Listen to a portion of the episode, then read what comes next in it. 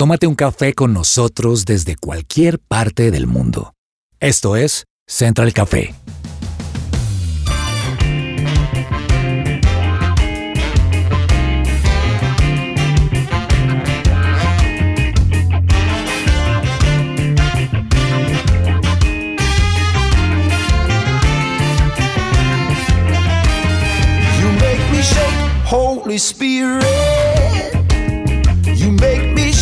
Hola, ¿qué tal a todos? Bienvenidos una vez más a Central Café. Nos encanta a esta hora poder compartir con ustedes buenos temas y sobre todo una bebida caliente. A mí me gusta cafecito con leche para poder disfrutar estos días de verano que empiezan ya a terminarse en Washington y empieza a llegar el otoño el delicioso otoño que le gusta tanto a Diana es su estación favorita, ¿no?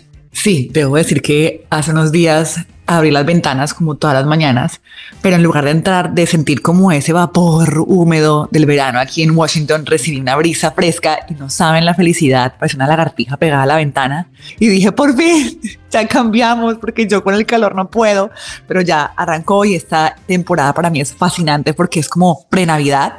Yo debo decir que yo soy de esas. septiembre. Sí, sí, yo, yo me conecto, yo me conecto con esa. Entonces, debo decir que es mi, mi, mi felicidad.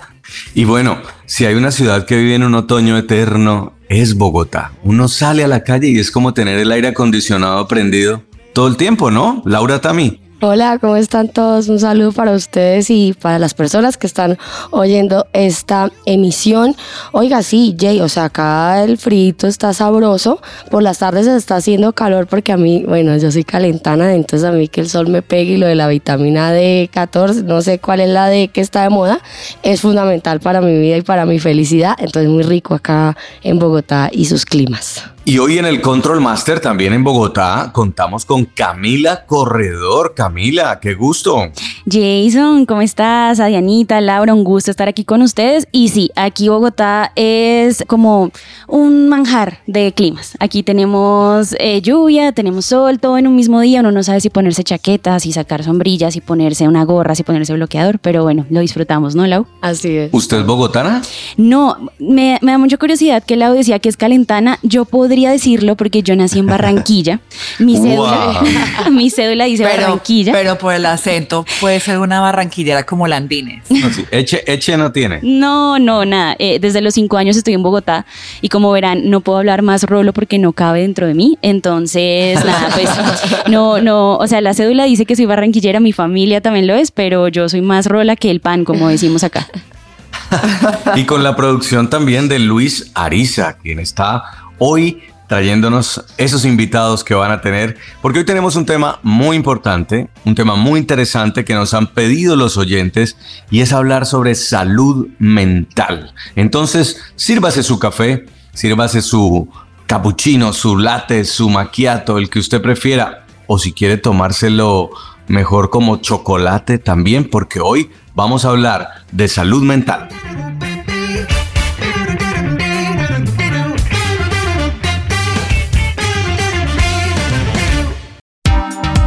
¿Qué hay para hoy?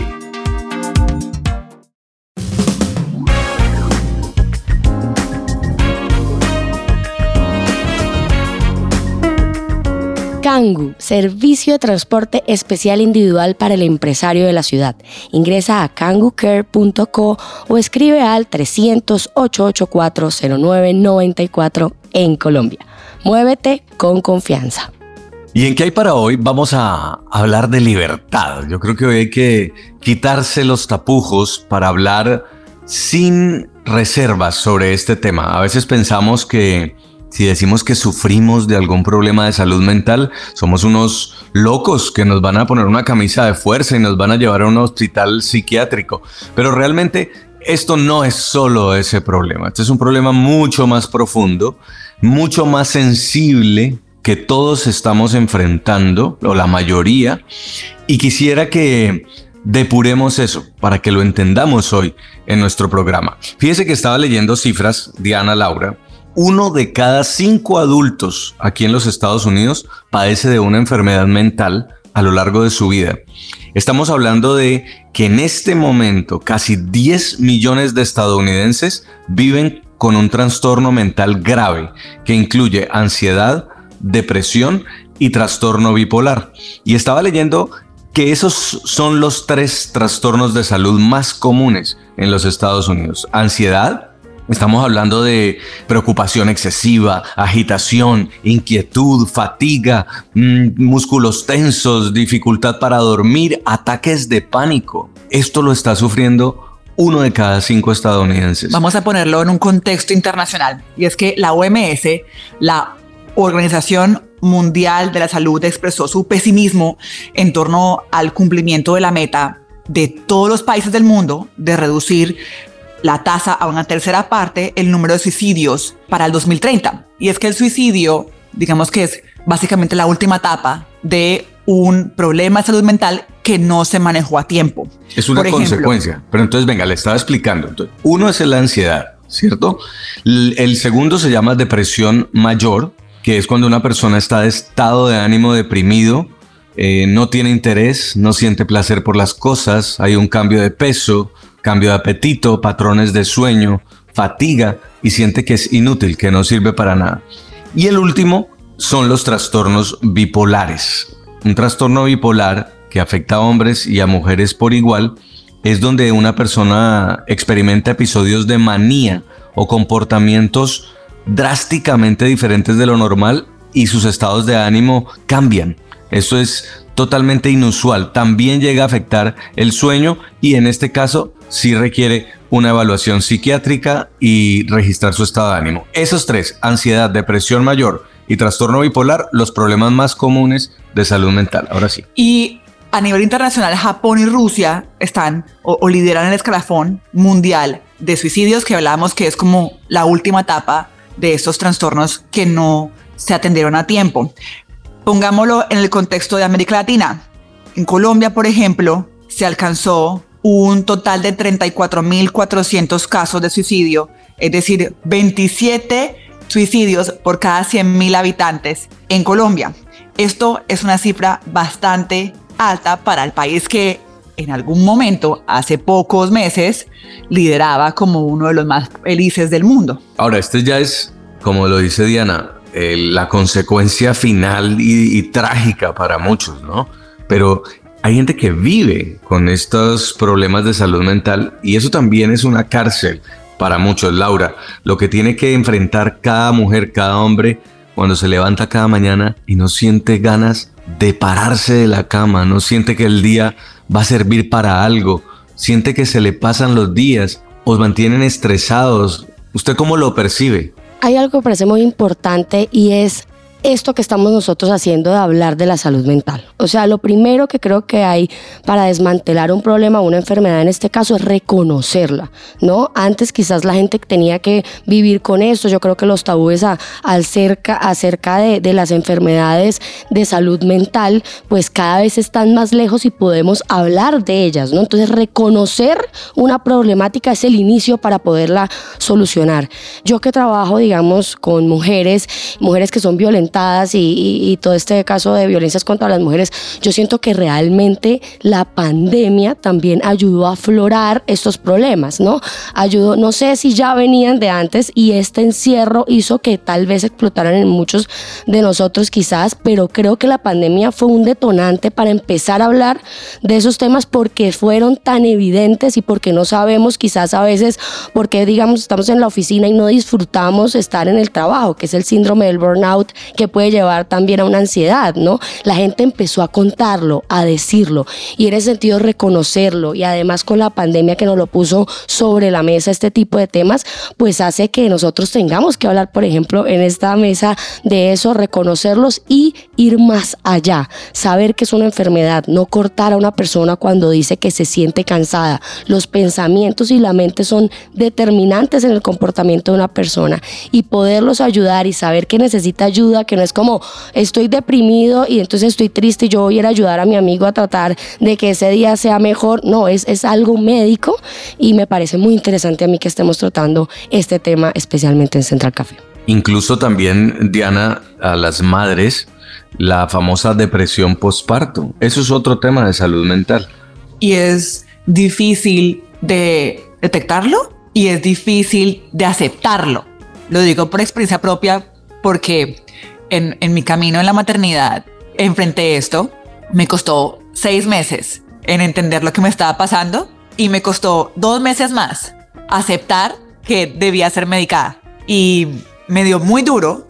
Tenía prejuicios. Pensaba que le iba a hacer daño a mi bebé, que me iba a hacer daño a mí, que me iba a volver adicta a estos medicamentos. Claramente esto en compañía de los médicos pues me ayudaron a quitar como todos estos panoramas, eh, ignorancia que tenía en mí y bueno, aceptar es un primer paso, pero el segundo me pareció todavía más complicado y es que resulta que en Estados Unidos los psicólogos, eh, los tratamientos psicológicos no los incluye ningún plan de salud por más caro que usted pague.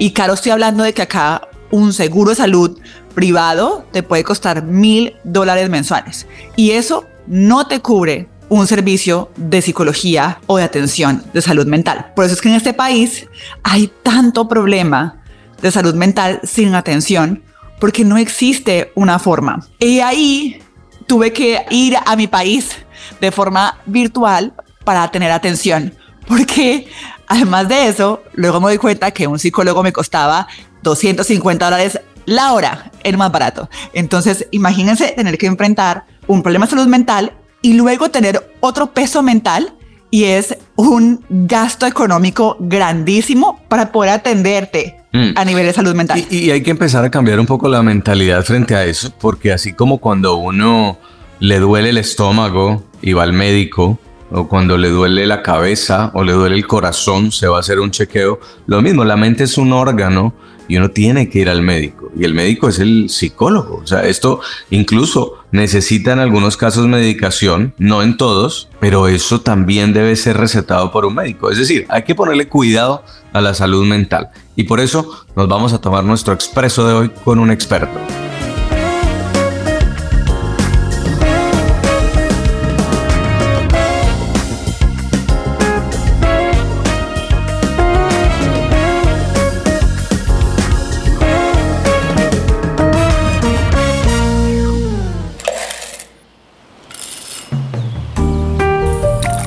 Llegó la hora de tomarnos un expreso.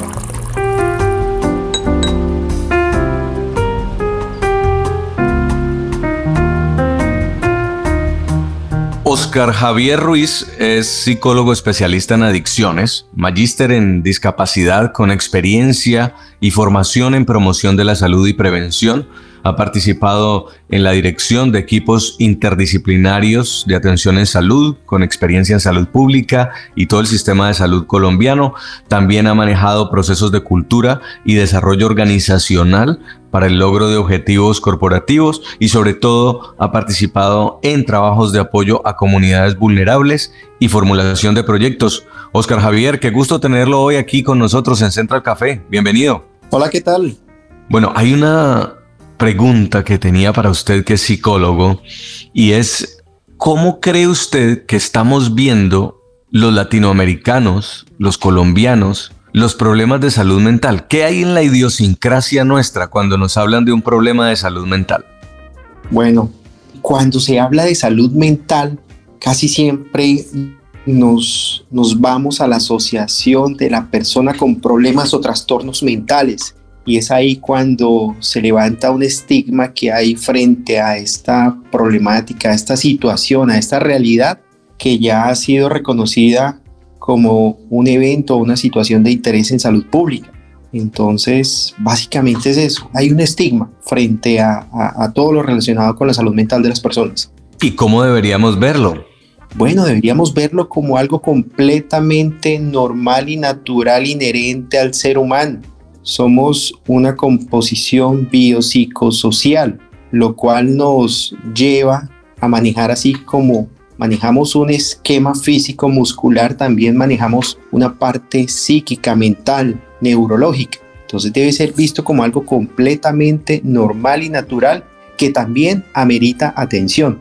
Yo tengo una pregunta como personal, porque a veces nos cuesta identificar que tenemos algo que atender a nivel mental. Porque cuando uno le duele la panza, uno dice, me duele la panza, de pronto tengo esto, esto, esto. Pero cuando uno tiene algo mental o tiene un problema mental que atender, pues le cuesta identificarlo porque, no sé, uno está así porque está preocupado o porque está estresado o porque cambia el trabajo, como que le encuentra las culpas de la vaca y no realmente que hay algo que atender. ¿Cómo nos damos cuenta? ¿Cuáles son esos signos que uno dice, el más mínimo, ponga la atención, vaya al médico, pida ayuda, llame al psicólogo? Claro, claro, el cuerpo habla, el cuerpo habla, dicen los, los estudiosos del tema.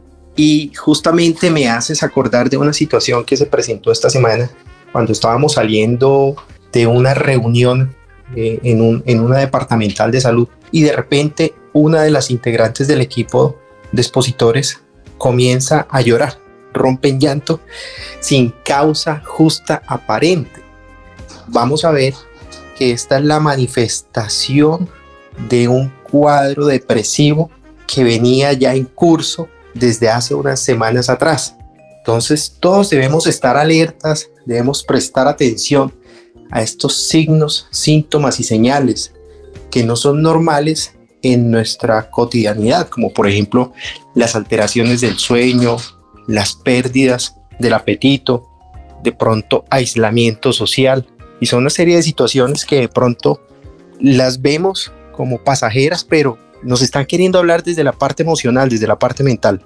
Oscar, yo venía diciendo, digamos, en la introducción de este programa un poco que pensaba que habían menos tabúes para hablar del tema de las enfermedades de, que afectan la salud mental.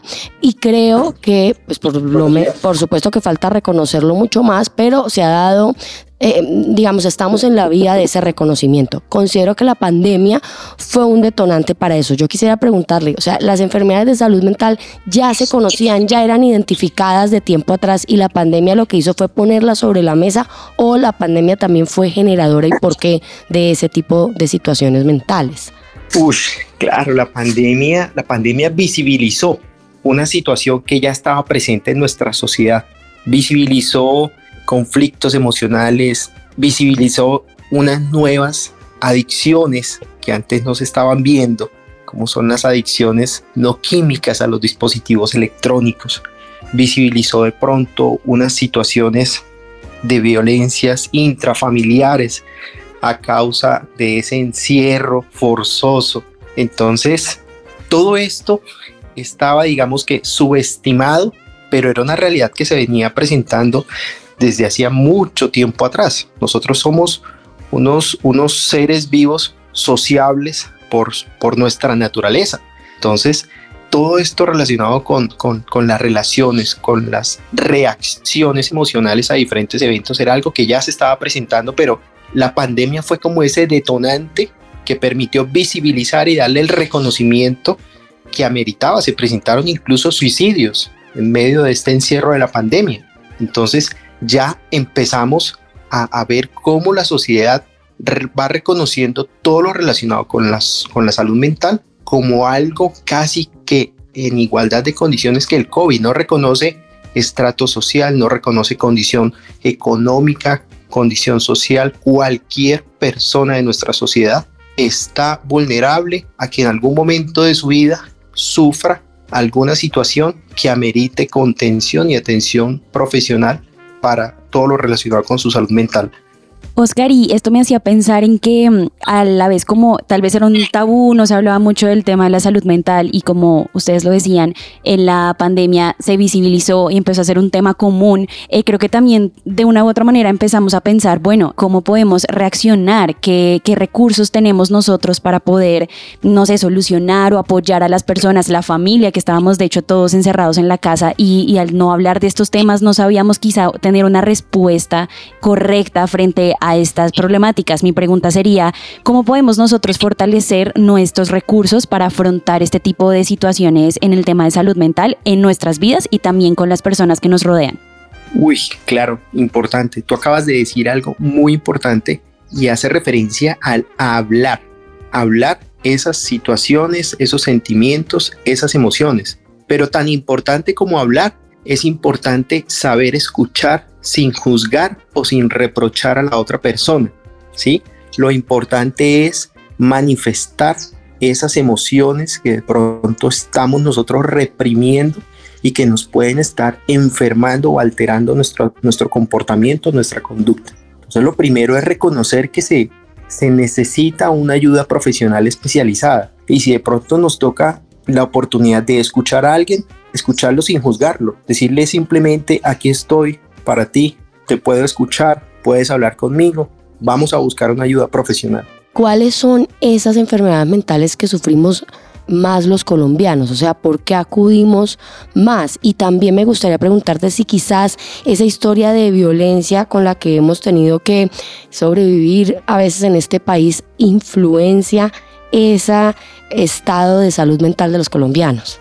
Yo creo que podemos reconocer eh, unas situaciones de salud mental que a diario vivimos nosotros los colombianos, como son el estrés, la ansiedad, pero debemos identificar también que hay dos tipos de estrés. Hay un estrés bueno que es el que nos motiva todos los días a salir de la cama, a iniciar nuestras actividades diarias, a, a, salir a guerrearnos la vida, como dicen. Ese es el estrés bueno, ese es el estrés que nosotros debemos aprender a manejar y a controlar. Pero está el otro estrés malo, el estrés negativo, que es el que nos bloquea completamente, no nos deja avanzar, no nos deja progresar y no nos deja hacer nada.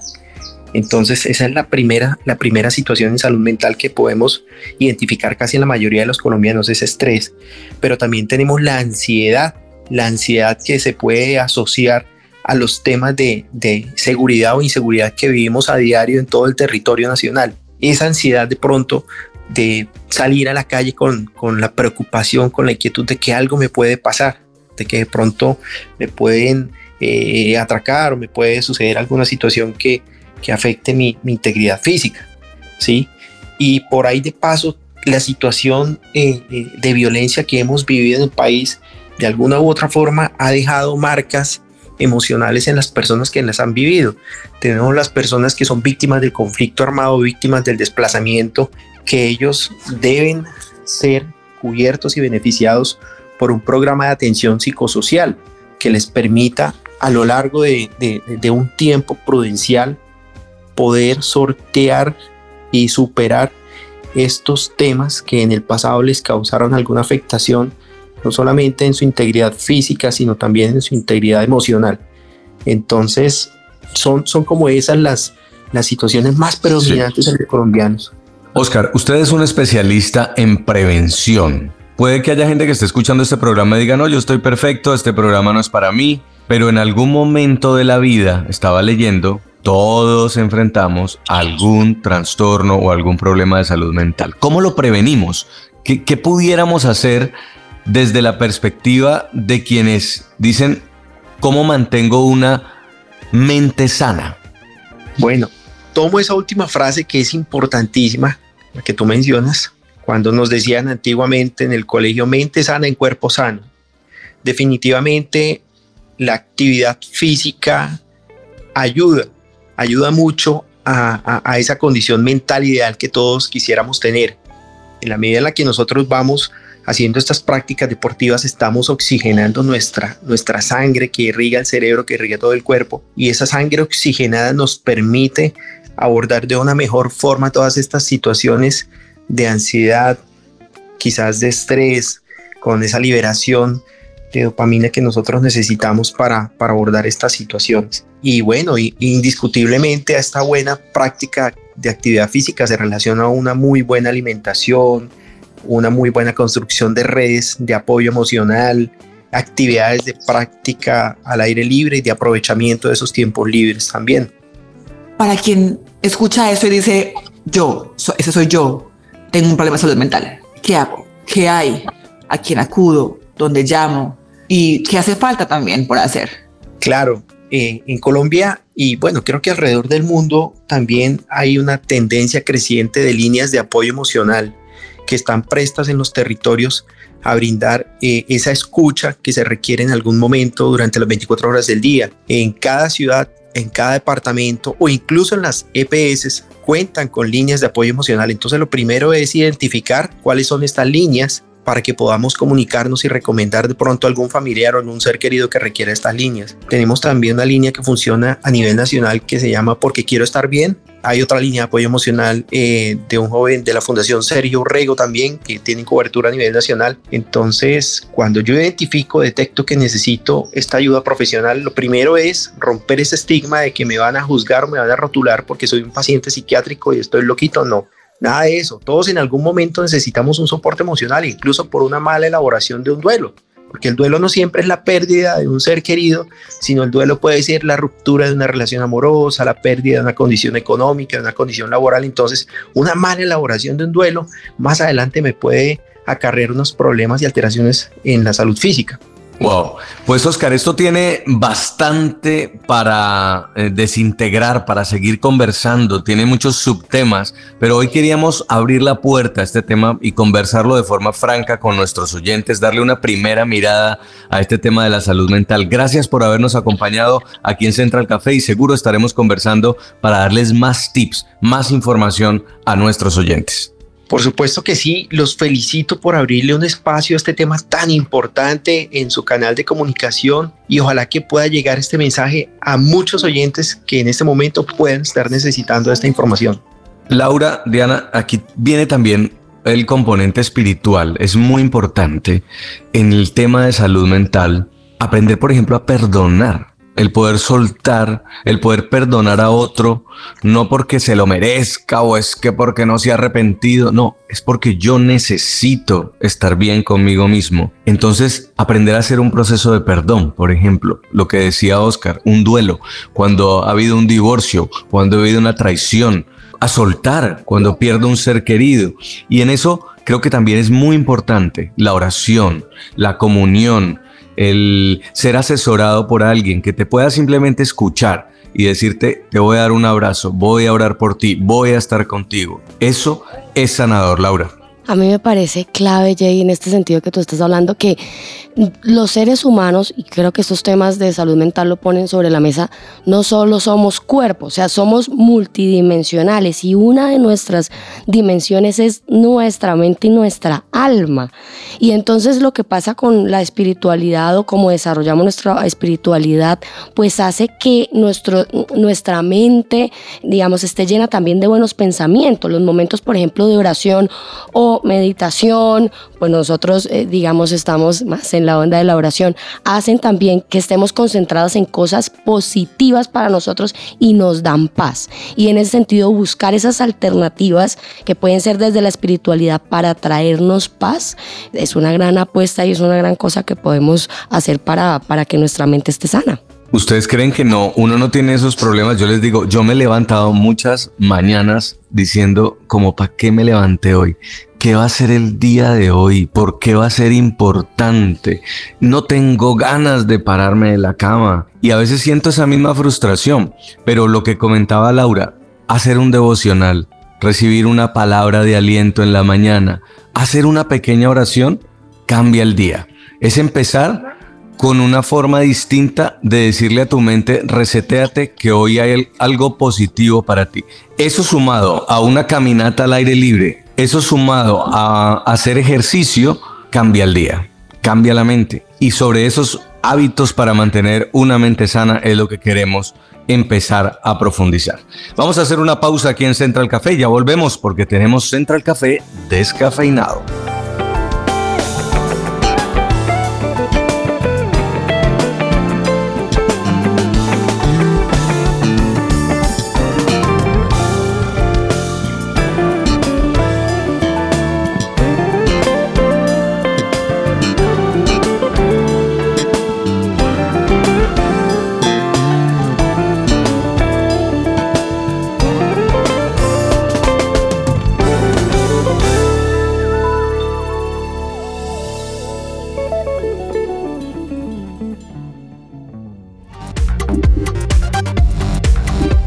Estás conectado con Central Café.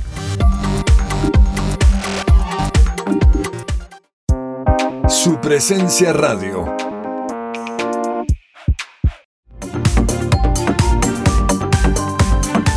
Regresamos a Central Café.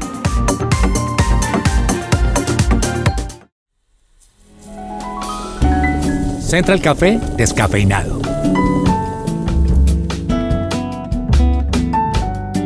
¿Sabía que si tiene un hijo con discapacidad es probable que le den pensión anticipada de vejez? Para más información, agende una asesoría gratuita con el abogado Manuel Santos, especialista en pensiones, llamando en Colombia al 301-459-5697, al 301-459-5697.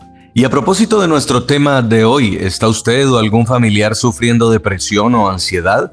Consulte con Diana Monsalve, ella es psicóloga con principios cristianos. Más información en www.psicologadiana.com. También puede escribirnos al WhatsApp 315-754-8899. 315-754-8899 en Colombia. Bueno, mi gente, voy a iniciar este descafeinado con una confesión. Es que si yo hubiera sabido a una temprana edad que el tejo existía, yo creo que hubiera sido campeona nacional de ese deporte. O sea, lo, descubrí hace poco y siento que es un gran deporte, eh, además nacional. Tengo una destreza empírica para ese deporte. no, no, pero yo necesito que usted explique qué es eso, porque aquí nos escucha gente de Venezuela, de Panamá, de Perú. ¿Qué es eso del tejo? Ya, ya voy para allá. Quería decir además antes como introducción que me encanta el sonido de la mecha cuando revienta y hacer bocín. Entonces, ¿qué es lo que, el, es el tejo o el turmequé? Si nos vamos a poner de elegantes en este programa, ¿no? Es un deporte autóctono de Colombia.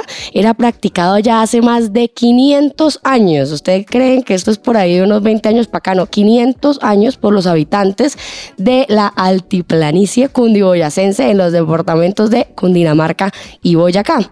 El juego del turmequé consistía en lanzar un disco de oro, el cual evolucionó con los siglos en el juego porque obviamente pues no había para hacer tantos discos de oro. Entonces cuando empezó a popularizarse eh, fue sustituido por un disco de piedra y actualmente se usa uno de metal. El tejo es un deporte de competencia en el cual se enfrentan jugadores en forma individual o conformado por equipos. El juego consiste en lanzar el tejo, que les estoy diciendo el tejo de metal, desde una cancha a la otra con el objetivo de enterrarlo dentro de un bocín, reventar una mecha o en su defecto enterrarlo más cerca al bocín que los demás competidores. Entonces vamos a hacer acá una pequeña pausa a esta hora que les estoy diciendo para darles un vocabulario clave. Si se quiere iniciar en el tejo, además ya se viene esto de fin de año que estábamos diciendo que desde septiembre se siente diciembre y fijo y cierran en la entidad donde usted está o en la empresa con un tejo y yo no quiero que nadie que hoy es Central Café vaya a ser el oso en esa actividad. Entonces, Cultura general. sí, además que es un deporte nacional, gente, o sea, nos inventamos un deporte, eso tiene, tiene su, tiene su cosa tiene su importante, valor. o sea, eh, arriba Boyacá y el altiplano cundiboyacense. Bueno, entonces, bocín. ¿Qué es el famoso bocín? En el tablero, a ver, hay un tablero lleno de arcilla y en el centro del tablero hay un círculo de metal. ¿Sí? Si su disco cae, usted lo lanza y cae dentro del círculo, hace una embocinada y ahí mismo la gente grita porque son seis puntos para su equipo o para usted si está concursando solo. Ese es el bocín. Hizo bocín, o sea, usted salió ganador de ese sitio. Segundo, mecha. La mecha que les estaba contando que me encanta el sonido de pólvora, el olor pólvora. Ya, ya sé que está prohibida todo mal, pero es chiquita. Es una mechita chiquita, les quiero decir. La mecha, entonces, el bocín el bocín, el círculo de metal del centro del, del cuadro de arcilla, tiene dos papeletas de pólvora. Si usted lanza su disco y revienta esa papeleta de pólvora, hace mecha y son tres puntos. O sea, tiene más puntos el bocín, pero es que la mecha tiene esta cosa como de algarabía colombiana, ¿no? Totea eso y uno que entre las empanadas, que entre todo lo que haya que entrar colombiano más. Y el tercero es la moñona. La moñona es cuando usted ya está roqueando demasiado dentro del tejo. Entonces usted lanza su disco, queda dentro del bocín y además revienta mecha. Esos son nueve puntos. Les quiero confesar que la semana pasada en estas cosas de bienestar en la oficina me invitaron a Tejo. Eh, y yo iba súper contenta, además todos como jefa no nos vaya a hacer quedar mal, no sé qué, entrene. No lo hice, pero llegué, hice bocín. O sea, nadie podía creer, no daban un peso por mí, hice bocín y la felicidad fue tremenda porque hice se- seis puntos. no, no, pero a ver, yo la sigo a usted en Instagram Ajá. y yo vi que usted no estaba a la distancia que hay que estar, sino que usted como que de la frustración cogió esa piedra, se acercó y ¡pum! la estalló de cerquita. Y Entonces como- cuente la verdad. Como estamos de técnicos, no, no es una piedra, es, eh, como les decía, es, es un Disco. tejo. El es disco. un disco, es un disco, es un disco. Entonces, ¿qué pasa? Claro, yo hice bocín, ¿no? La gente como que, uy, bien, está- estamos súper bien, pero como les conté que a mí me gusta, lo que me gusta es la mecha, entonces yo dije, no logré hacer mecha, me acerco al tablero lo más posible para reventar esa pólvora. Y ahí fue cuando alguien del equipo de trabajo me grabó y entonces yo dije, no, esto ya para recursos humanos, esto ya se va a poner terrible y me tocó desistir de reventar la mecha porque me encanta. Entonces, hasta aquí les quiero preguntar a ustedes.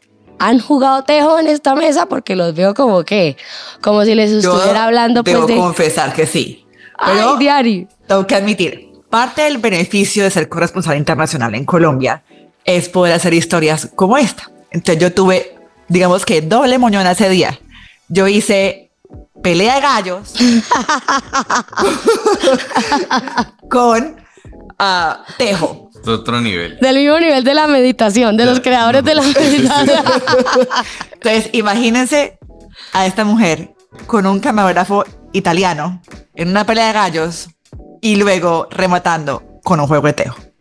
no, o sea, Entonces, eh, No, no, claramente pero- hicimos sí. amistad con los que estaban jugando, me enseñaron a tirar el disco, casi le bajo la cabeza a alguien, pero eh, lo más bonito de este juego de verdad es lo que hablaba Laura también, es la algarabía. la algarabía. Es que vienen unas bandejas Sí. apoteósicas gigantes llenas de aceite, perdón, comida frita. Fritos. Fritanga. Sí. Entonces, es eso, es más que jugar, porque además yo era mala, pésima, no entendía, la pobre, los, yo creo que la gente ya se rindió, pero era más eso, era compartir y después era como cogían unas jarras y hacían pues sus, sus jugos raros y sus cosas que le metían ahí, entonces que la cola y pola y que la colombiana y no sé qué. Y, y bueno, disfrutamos allí, hicimos una muy bonita historia. Debo admitir que a los jefes que son extranjeros les encantó, les parece una cosa rarísima, pero ver la gente contenta y el grito y los totes. El pobre italiano tenía el corazón en el en la, en la boca porque cada vez que toteaba el hombre pensaba que estábamos allá en un conflicto armado en Tumaco Ay, no. Ay, no. fue muy interesante y la pelea de gallos sí No, pero aquí No no, me podemos promover peleas de gallos. No, a mí no Eso me sí gustó. No, no, maltrato no. no me gustó. No, no, es- Eh, pero hay que admitir que es un combo interesante. Estas dos cosas se mezclan en la ruralidad colombiana y bueno, eh, pues digo, fue doble moñona. Sí, sí, pero el deporte, hoy que estamos hablando de salud mental, ayuda a la rehabilitación a la mente sana. Bueno, pero En hay que este ver. caso, Laura se llevó todo. cuatro totes para la casa y ella estalla un mecha cuando tiene rabia. Pero, mi pregunta es, hay que, no todo el de los deportes son iguales para todo el mundo. O sea, si alguien que es sensible de corazón se va a jugar tejo, pues no se va a relajar. No Ah, se no, va a relajar. total, total. Eso es como ir a jugar bolos, pues. Tiene que llevar emoción, equipo. Sí, todo. actitud, como todo en la Sí. vida, como la mayoría de las cosas, actitud. Pero para que Jay no se me maree con esta informalidad, como, como con esta Ajá, falta de legalidad, eh, y menos en una sección pues que, que yo estoy aquí como liderando, me parecería, me parecería terrible, les quiero contar, para meterle algo de normatividad a esto, que el tejo está... em, Está definido en una ley, en la ley 613 de 2000, como deporte nacional de Colombia. Tiene reconocimiento por el Ministerio de Deporte y el Comité Olímpico Colombiano y está regido por la Federación Colombiana de Tejo, Fede Tejo. O sea, eh, no, no es una cosa seria. Además, segunda ley que cita el Tejo es la, de, es la ley mm, 1947 de 2019 que declara al Tejo como patrimonio cultural inmaterial de la nación. Reconoce al municipio de Turmeque, Boyacá como su cuna principal. Le define apoyo presupuestario y determina la vida promoción de este deporte en campeonatos regionales, nacionales e internacionales. Entonces no es Muy cualquier bien, cosa. Luis, apúntelo porque vamos a tener a Fede Tejo aquí en Central Café. Sí, eso se lo debemos a los Con tipsitos y que enseña a esta gente que no sabe tirar un disco sin bajarse la cabeza de Si alguien. existe fedetejo hay que tenerlo en Central Sí, Café. o sea. Total, total, tiene que estar.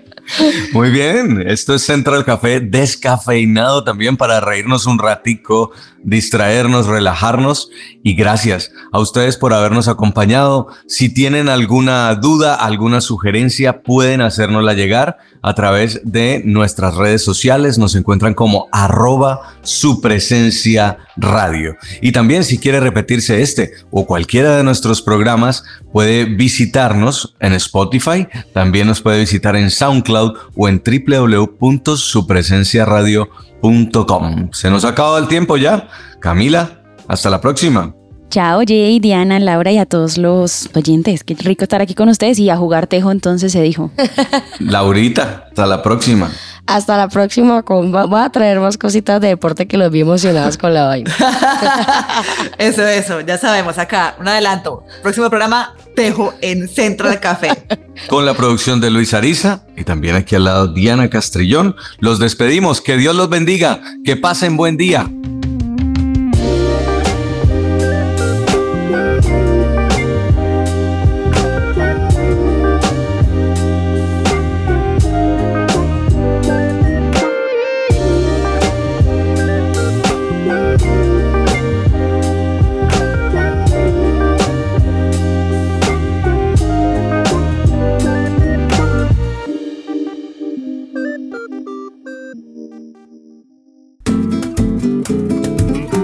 Central Café también está en supresenciaradio.com. Allí puedes encontrar la playlist con todos los programas de Central Café.